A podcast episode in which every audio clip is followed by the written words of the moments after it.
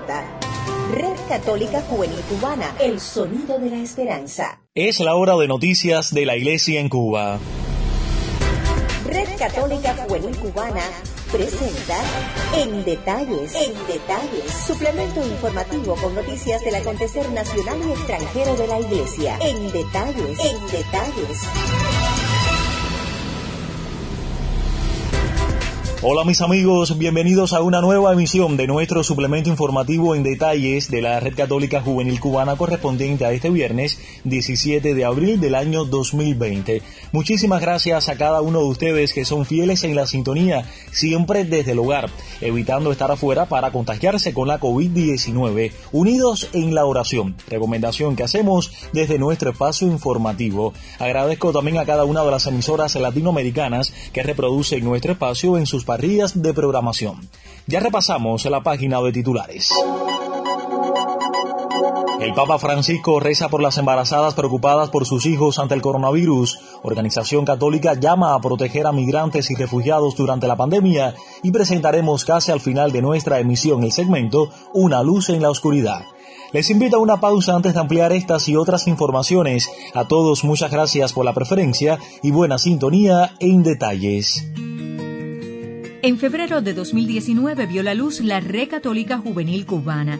Nos unimos como grupo de la experiencia emanada de la JMJ Panamá 2019. Producimos contenidos en las redes sociales que nos ayudan de la mano de Jesús y nuestros guías espirituales a conectar cada día con nuestra fe.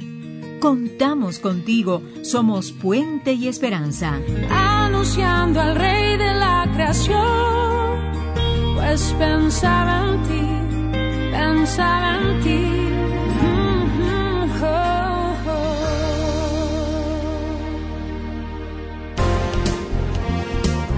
Ampliamos las informaciones en detalles y lo hacemos como siempre con una actualización de la pandemia de la COVID-19 aquí en nuestro país. Con la confirmación este viernes de 61 nuevos casos con la COVID-19, Cuba alcanza la cifra de 923 pacientes positivos a la enfermedad causada por el coronavirus SARS-CoV-2, informó este viernes el doctor Francisco Durán García, director nacional de epidemiología del Ministerio de Salud Pública. De los 923 pacientes diagnosticados con la enfermedad, 681 presentan evolución clínica estable. Se reportan 31 fallecidos, 4 más en el día de ayer, lamentablemente, 2 evacuados y 192 altas, 21 más en el día de ayer. Además, hay 10 pacientes en estado crítico y 7 en estado de gravedad. Se encuentran ingresadas en hospitales 2.734 personas y otras 7.373 son vigiladas en sus hogares desde la atención primaria de salud. Seguimos con más informaciones, siempre en detalles.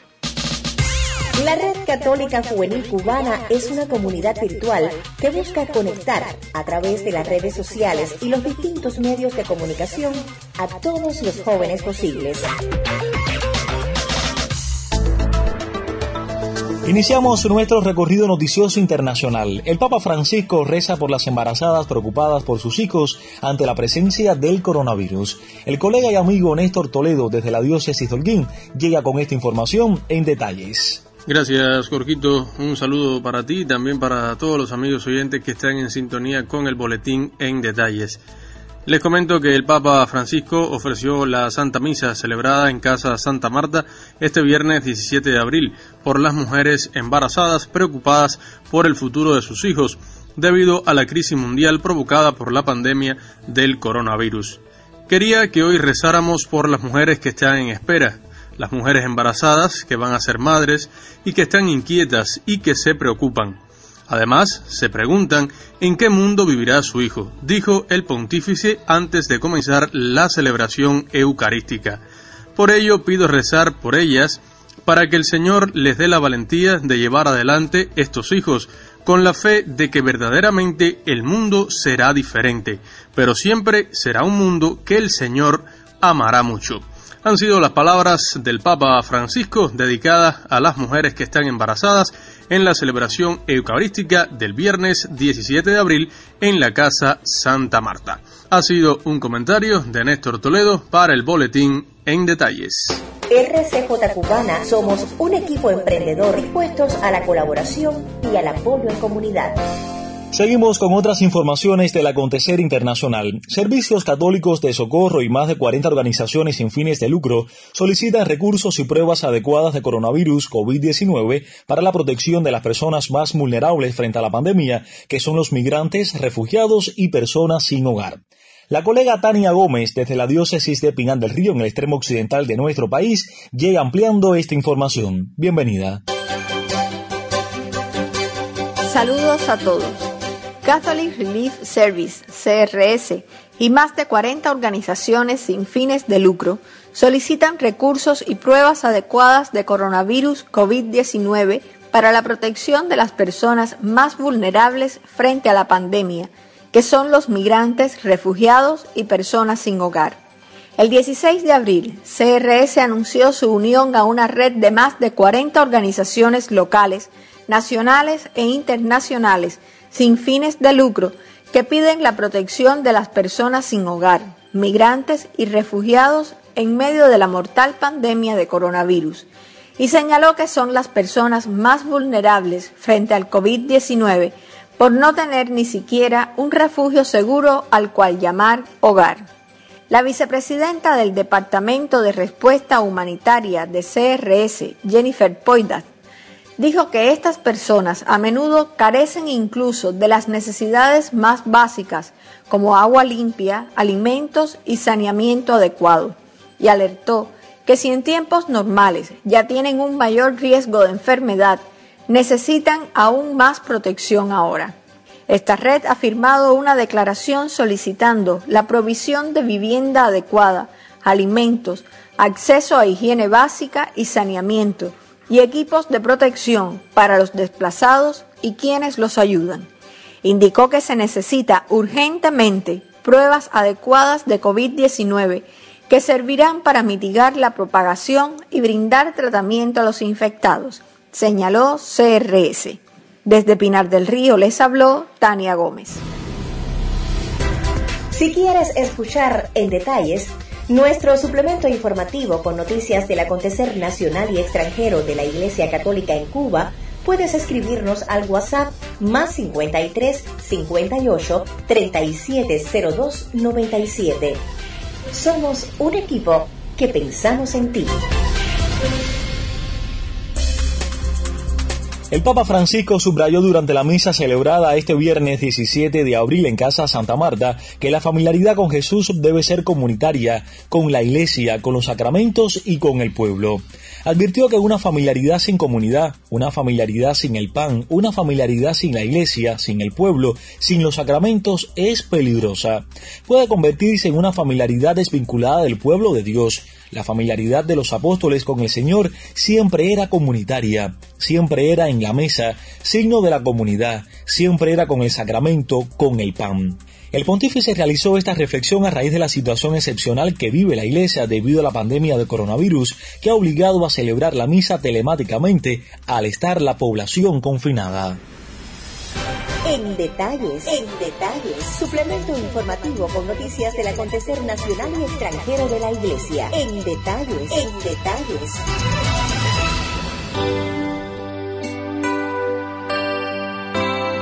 Saludos amigos desde la Red Católica Juvenil Cubana. Queremos felicitarlos a todos en este tiempo tan hermoso de la Pascua de Resurrección de nuestro Señor. Queremos también invitarlos a este próximo domingo a las 3 de la tarde a rezar todos juntos la coronilla, la misericordia, en este día tan importante del Día de la Misericordia del Señor, para que estemos todos unidos y todos rezando por el bien de nuestro pueblo, por su salud física y su salud espiritual. Les esperamos. Dios les bendiga.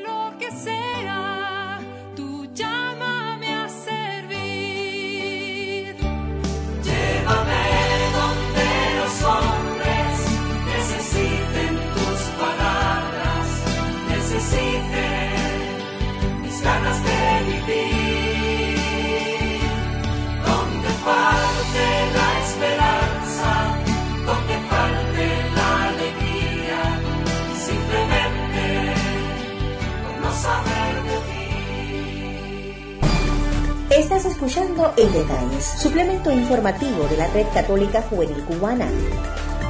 Gracias por la preferencia. En detalles presentamos Una luz en la oscuridad. Una luz en la oscuridad, Momento de establecer comunicación con la redacción de Vida Cristiana en la Arquidiócesis de La Habana. Allí se encuentra, como siempre, el colega Julio Pernús para acercarnos en esta emisión de viernes al segmento Una luz en la oscuridad. Julito, bienvenido, te escuchamos todos. Adelante. Como cada viernes, aquí estoy para conversar un ratico sobre algún tema de interés desde una mirada laical. A mi reflexión de hoy le he titulado La crisis, algunas preguntas interesantes. El lunes, una amiga psicóloga me hizo ver que había volcado el estrés que produce vivir en medio de una cuarentena en Cuba en una abundancia radioactiva de trabajo comunicativo. En un punto determinado me ha dicho, en medio de la crisis es bueno también parar y reflexionar, incluso Julio es sano. En realidad, si para algo quisiera que sirviera este diálogo es para invitarnos a diseñar soluciones tangibles como alternativas eclesiales al post-COVID-19. Con respecto a la crisis, Sería muy oportuno, y solo lo digo como propuesta, que pudiésemos crear desde la Conferencia Episcopal Cubana una fuerza operativa compuesta por una comisión multidisciplinaria para pensarnos un poco nuestro accionar en medio de la crisis y en un futuro. Ya el Papa lo hizo en el Vaticano. Como preguntas laicales, pudiésemos saber en qué estatus ha quedado el evento eclesial más importante programado para este año en nuestro país. Me refiero a la Asamblea Nacional de Misiones a celebrarse en las vacaciones en el cobre. Otro interrogante que algunos amigos laicos se hacen y yo también es, ¿esta situación que vivimos producto de la COVID-19 nos obligará a posponer como iglesia la terminación del plan pastoral por los caminos de Maús y el lanzamiento de un nuevo plan que de seguro debe estar marcado por alguna de estas interrogantes? Para finalizar, quisiera dejar caer como sugerencia la posibilidad de tener alguna información general con datos tangibles del trabajo humanitario y comunitario que se articula a través de las cáritas diocesanas, pues nosotros los comunicadores necesitamos información para poder ejercer mejor nuestro trabajo. En el tema de crisis y comunicación, no será hora de comenzar a tejer una nueva cultura comunicativa, pensada en equipo, para poderle subir el volumen a la voz de nuestros pastores en el ecosistema digital cubano. Para mí se hace urgente reunirnos, aunque sea por WhatsApp, varios comunicadores católicos y ver cómo estamos comunicando y en qué podemos mejorar.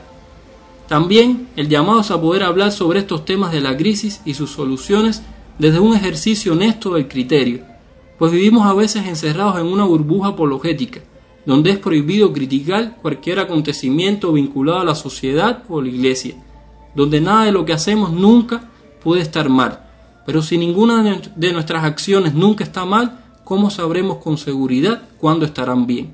Gracias al suplemento en detalles por su esfuerzo comunicativo. Fue una colaboración de Julio Pernús con la esperanza de poder llevar un poco de luz a la oscuridad. Lamentablemente decimos adiós a esta emisión de nuestro suplemento informativo en detalles. Estaremos de vuelta mañana sábado. El colectivo lo conformamos Tania Gómez, Néstor Toledo, Julio Pernús, Salí Bermúdez en las voces de mención y promoción, Carlos Javier López Quiñones en el diseño sonoro, la conducción y dirección del espacio de un servidor que les habla Jorge Luis Innoval Cordero. Hasta entonces, buena sintonía. Agradezco también a los colegas de Así Prensa, Vatican News y Radio Católica Mundial. Que Dios nos bendiga a cada uno de nosotros y recuerden permanecer todos en casa, unidos en la oración. Ánimo, gente mía.